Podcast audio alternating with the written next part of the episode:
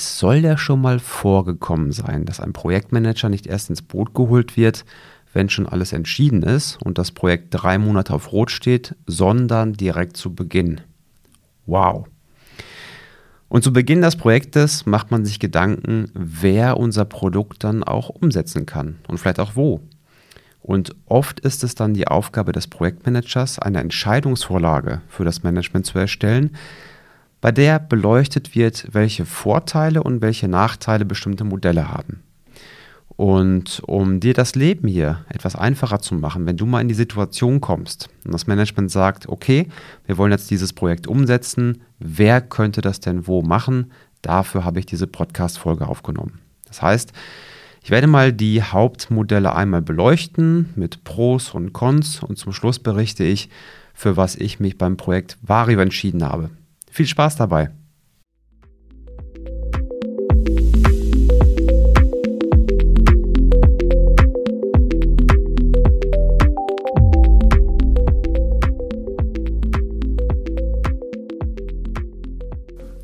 Okay, schauen wir uns mal das erste Modell an.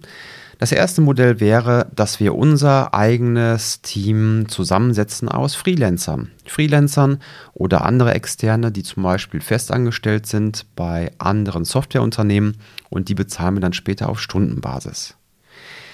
Der Vorteil dabei ist, dass wir unser ganz individuelles Team zusammenbauen können. Das heißt, wir können genau schauen, welche Skills werden benötigt und können so gezielt ausschreiben und können genau die Personen auswählen, die zu unserer Kultur passen, die bei uns ins Team passen und bei denen wir Expertise benötigen. Das hat aber auch einen Nachteil, beziehungsweise gibt es dort ja, ein, zwei Risiken, die möchte ich einmal kurz erwähnen. Einmal ist es so, dass man sich zu Beginn Gedanken machen darf, was passiert, wenn der Freelancer von heute auf morgen nicht mehr da ist. Das kommt vor. Das heißt, hier würde ich schon am Anfang drüber nachdenken, wie kann man das Wissen teilen, damit nicht, wenn der geht, auch das Wissen weggeht. Das andere ist, irgendwann ist das Projekt zu Ende und spätestens dann wird auch der Freelancer gehen.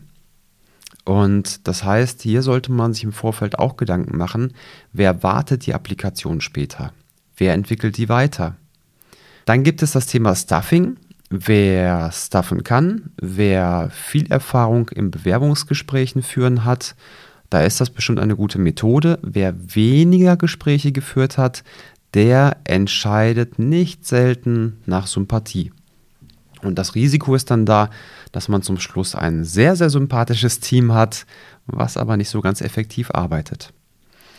Dann gibt es noch etwas, auf was du achten solltest, wenn du einen Lieferanten auswählst, und zwar, dass dieser Lieferant ein Compliance-System hat.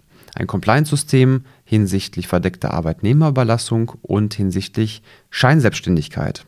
Denn wenn du das nicht tust, dann kann es passieren, dass du am Ende des Projekts auf einmal sieben neue festangestellte Entwickler hast und einen Haufen Anzeigen.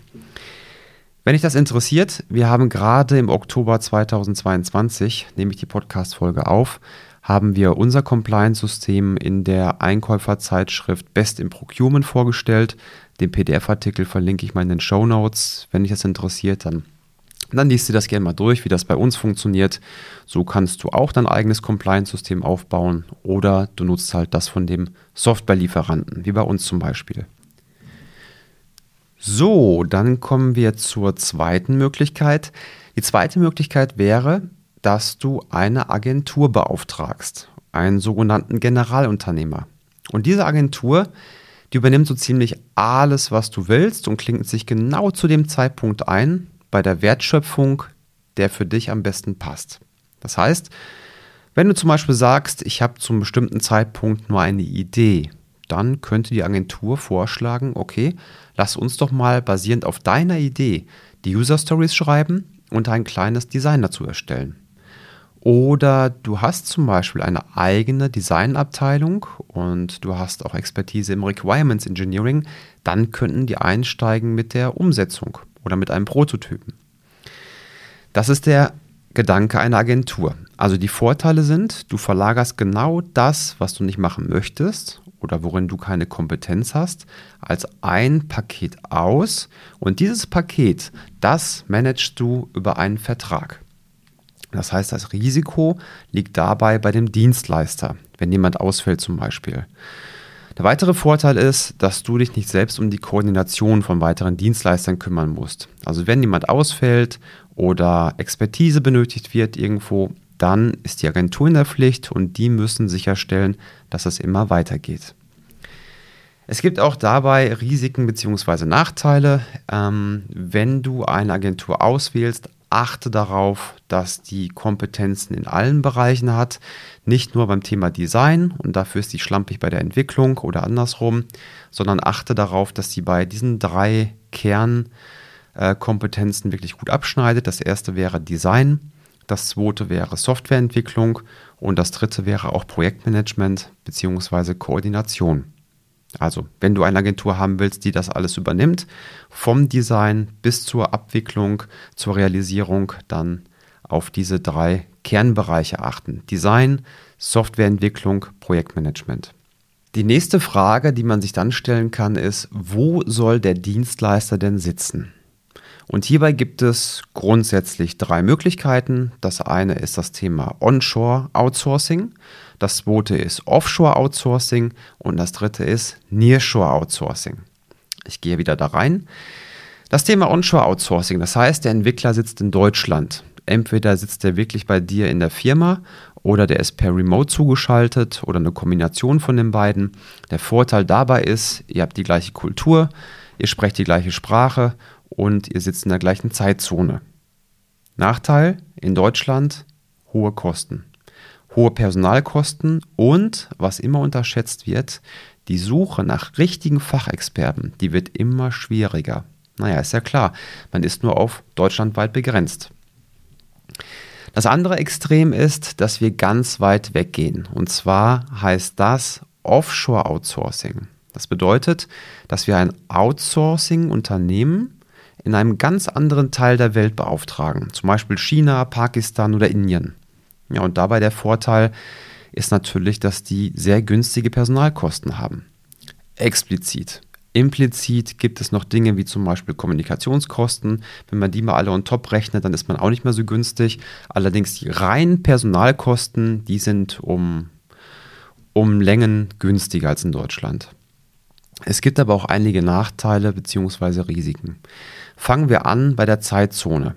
Und da ist das Problem, wenn ich heute eine Frage stelle, dann schlafen die vielleicht und die wird morgen erst beantwortet. Und wenn ich diesen Hub täglich habe, dann verliere ich ganz viel Zeit im Projekt. Das zweite, das zweite Thema ist die Kultur. Nicht zu unterschätzen. Also Indien, Pakistan, die haben eine ganz andere Kultur wie wir Deutschen. Lieferzeitpunkte werden da nicht selten mal anders interpretiert wie wir. Und auch das Thema Qualität und Alignments. Also wir sagen, genau so möchten wir, dass es umgesetzt wird. Dann kann das durchaus passieren, dass es anders umgesetzt wird. Ähm, aber es wird gar nicht gesehen, dass das schlecht ist, sondern es wird dann argumentiert, warum? Es ist doch so viel besser. Kann sein, nur wenn wir noch andere Abhängigkeiten haben zu anderen Teams zum Beispiel, dann kann es da bei der Integration knallen. Und das kann man alles machen. Man kann auch mit Indien, Pakistan zusammenarbeiten. Das habe ich auch schon getan. Man muss aber sehr restriktiv bestimmte Dinge beschreiben, wie wir arbeiten wollen. Weiterer Punkt, den man bedenken sollte, ist das Thema Infrastruktur. Es gibt manchmal Projekte, bei der brauchen andere Entwickler oder Tester oder Integratoren bestimmte Infrastrukturen, sei es Notebooks, sei es Testumgebungen, Server und wenn man diese Infrastruktur ins ferne Ausland schicken möchte, muss man aufpassen, dass man nicht automatisch eine Betriebsstätte eröffnet. Das kann passieren. Das zweite ist, dass gegebenenfalls auch Ausfuhrzölle anstehen. Die muss man auch aufs Projektbudget mit draufrechnen. Also hier wirklich vorsichtig sein. Dann gibt es das Thema Gesetze. Das Sprichwort sagt ja andere Länder, andere Sitten. Und wenn das Unternehmen in einem anderen Land ist, dann gelten ja auch ganz andere Gesetze und andere Rechtsformen. Also auch das ist mit Vorsicht zu genießen.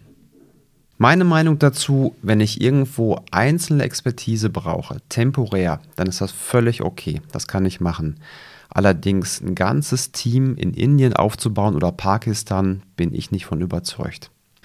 Kommen wir zum letzten Modell. Das letzte Modell ist das Nearshore Outsourcing. Das bedeutet, dass man einen Dienstleister hat, der im nahegelegenen Ausland arbeitet. Das kann Bulgarien sein, Rumänien, Portugal, Polen oder auch Ukraine, mit denen ich gerade ein Projekt fertiggestellt habe und irgendwann vielleicht auch wieder Belarus. Vorteile dabei sind, der Nearshore-Dienstleister, der arbeitet in einer sehr ähnlichen Zeitzone, also maximal ein bis zwei Stunden Zeitunterschied. Und auch von der Kultur her sind die doch sehr, sehr ähnlich in Deutschen, muss ich sagen. Sei es Rumänien oder auch wieder Ukraine, also die geben sich da nicht viel. Dann das Thema gegenseitige Besuche, vor allem zu Beginn, sehr wichtig im Projekt. Später kann man das auch weniger machen, aber gerade zu Beginn eines Projektes, das ist ein richtiger Beschleuniger, wenn man mal Zeit vor Ort verbringt. Und da ist natürlich wesentlich einfacher, in Rumänien, Bulgarien, Portugal sowas zu machen im Vergleich zu Indien.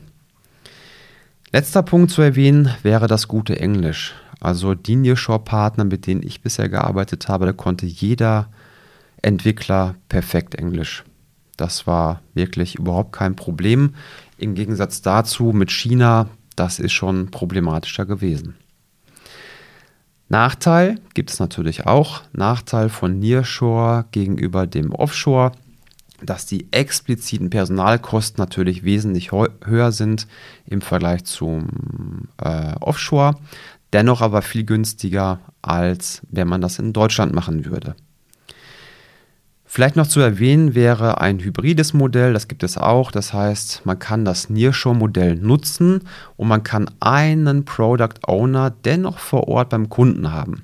Also stelle vor, du wärst jetzt unser Kunde und wir würden dir einen deutschen Product Owner vor Ort geben und dieser deutsche Product Owner würde mit dem bulgarischen Product Owner kommunizieren auf Englisch, aber der deutsche Product Owner würde mit dir auf Deutsch sprechen und auch die Anforderungsklärung auf Deutsch machen. Das ist ein Hybridmodell, was man machen kann. So, und wie habe ich es gemacht? Also, für den einen Algorithmus zur Winderkennung zu berechnen, aus welcher Windrichtung kommt der Wind und mit welcher Windgeschwindigkeit, dafür habe ich einen Data Scientist aus Pakistan beauftragt. Der war absolut spezialisiert auf Datenanalyse und das war mein Mann für einen einzigen Algorithmus. Der Rest der Entwicklung, also die Backend-Entwicklung und die Applikationen, dafür habe ich einen Partner von uns genommen aus der Ukraine und mit dem habe ich einen agilen Vertrag geschlossen. Das heißt, wir hatten einen Festpreisvertrag und die User Stories wurden alle geschätzt und ich konnte zu fast jedem Zeitpunkt User Stories tauschen, die den gleichen Wert hatten. Ich hoffe, diese Gegenüberstellung hilft dir etwas bei der Entscheidungsvorlage, wenn du die mal erstellen darfst für dein Management. Also wenn die fragen, wo sollte man das machen? Bei uns in Deutschland? Soll man es nach Indien outsourcen oder vielleicht ins nahe Ausland? Und was hältst du davon? Agentur oder staffen wir unser eigenes Team? Diese Fragen sollten ein Stück weit beantwortet worden sein. Und falls du noch weitere Fragen dazu hast oder einen Dienstleister sucht, der sich damit auskennt, dann ruf mich gern an. Wir sprechen über dein Thema und finden bestimmt eine Lösung. Ich wünsche dir ganz viel Spaß dabei, viel Erfolg und bis zur nächsten Folge.